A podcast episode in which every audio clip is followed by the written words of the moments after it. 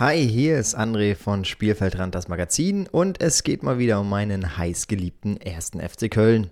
Tja, irgendwie habe ich ja das Gefühl, dass mich einige Mannschaften so ein bisschen ärgern wollen. Also der FC tut wirklich alles dafür, unkonstant zu spielen und einfach oben nicht ordentlich ranzuziehen und, und vorbeizuziehen.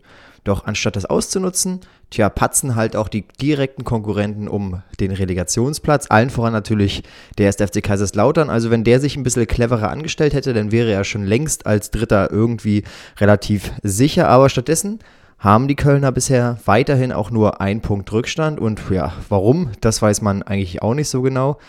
Das Spiel gegen 1860 am letzten Wochenende, das hat eigentlich genau deutlich gezeigt, wie der erste FC Köln in dieser Saison aufgestellt ist. Die erste halbe Stunde war wirklich, wirklich toll. Also da hat man wirklich guten Fußball gesehen.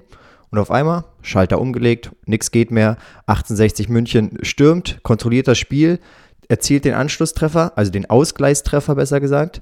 Hätte sogar auch noch das 2-1 äh, schießen können und man hätte sich in Köln nicht beschweren können. Warum das so ist, ich verstehe es einfach nicht. Also diese Mannschaft hat durchaus Potenzial, man sieht es ja immer wieder, aber sie rufen es einfach nicht ab. Tja, und dann müsste man sich normalerweise schon vom Aufstiegskampf entfernt haben und er hätte dann schon äh, die Planung für die nächste Saison vorantreiben können. Tja, aber stattdessen am Montag war ich für Lautern, weil ich gedacht habe, okay, wenn die gewinnen, vier Punkte Vorsprung, drei Spiele noch zu spielen, dann ist das Thema Aufstieg in Köln endlich vorbei und da kann man sich auch konzentrieren auf das nächste Jahr in der zweiten Liga. Lautern patzt auch.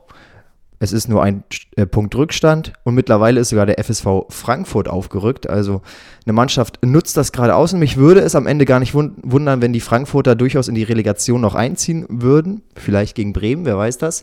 Also in Köln, da kann man einfach so in der Situation nicht wirklich zufrieden sein. Die Entwicklung ist da, aber es bringt uns jetzt alles nichts. Also es bringt uns wirklich nichts, hier jetzt irgendwie noch auf den Aufstieg äh, zu spekulieren, weil mit der Mannschaft geht es nicht. Klar, man muss sich verstärken, definitiv. Aber irgendwie, ich weiß nicht. Also ich hätte lieber gesehen, dass Lautern gewinnt dass dann Stani gesagt hätte, okay, das Ding ist abgehakt, lassen wir es wirklich, mit der Mannschaft können wir nicht aufsteigen. Das hat er ja auch in der Pressekonferenz durchaus äh, sehr deutlich gesagt, dass die Qualität da denn doch dauerhaft fehlt. Und da hätte man noch drei Spieltage gehabt, um jetzt äh, Spieler zu testen, von denen man noch nicht weiß, ob sie einen in der nächsten Saison weiterhelfen. Ein Bruno zum Beispiel, der nur ausgeliehen ist, den wir aber brauchen in der Innenverteidigung, weil ein McKenna, den können wir dauerhaft äh, da nicht spielen lassen. Dafür ist er denn zu alt und irgendwie brauchen wir doch noch neben Maron einen anderen Spieler. Bruno wäre vielleicht so einer, aber über das Leistungsvermögen kann man sich ja im Spielverlauf gar nichts Wirkliches sagen, weil man ihn kaum spielen lassen hat. Das hätte man jetzt gekonnt, kann man nicht. Genau das gleiche mit Wimmer, denn rechts außen, Miso Bretschko wird wahrscheinlich uns verlassen. Ja, und wen, wen schieben wir nach? Da hätte man einen Basala Mazzana zum Beispiel testen können aus, aus der U21. Vielleicht setzt er sich mal durch, ist er ein durchaus talentierter Spieler. Weil, wenn der nächste Saison wieder nicht spielt, dann geht er den Weg von Reinhold Jabo, verlässt uns, ja, und dann ist ein weiteres Talent einfach weg. Ein Bigalke zum Beispiel, toll angefangen, aber nie mehr die Chance gehabt, ist ein bisschen aus dem Tritt gekommen, ist komplett aus dem, weg vom Fenster. Ja, den hätte ich jetzt ganz gerne die letzten drei Spiele noch gesehen, um zu gucken, hat er doch die Qualität, kann er sich durchsetzen, kann er uns weiterhelfen in der zweiten Liga? Ja, das bleibt jetzt unbeantwortet und dann muss man halt gucken, ob man ihn mit in die zweite Saison beim FC mitnimmt. Natürlich gerne, weil er bringt was mit, aber wenn er uns nicht voranbringt und er nur auf der Bank sitzt, ja, hm, was bringt uns das alles? Also wirklich schade. Von daher wird es wahrscheinlich äh, so kommen, äh, wie es das äh, Worst-Case-Szenario wäre, dass wir einfach bis zum allerletzten Spieltag Chancen haben aufzusteigen, uns daran auch noch klammern, am Ende das durchaus nicht schaffen, was gar nicht schlimm wäre, aber dass wir dadurch einfach eine Halbserie doch halbwegs vergeudet haben, um da das Team für die nächste Saison stark zu machen. Ja, damit wird es doppelt, dreifach und zehnfach schwerer in der nächsten Saison. Ucha weg, Clemens weg, Bretschko wahrscheinlich weg. Hoffentlich keine Altlasten wieder da, so wie Rita oder Peschko.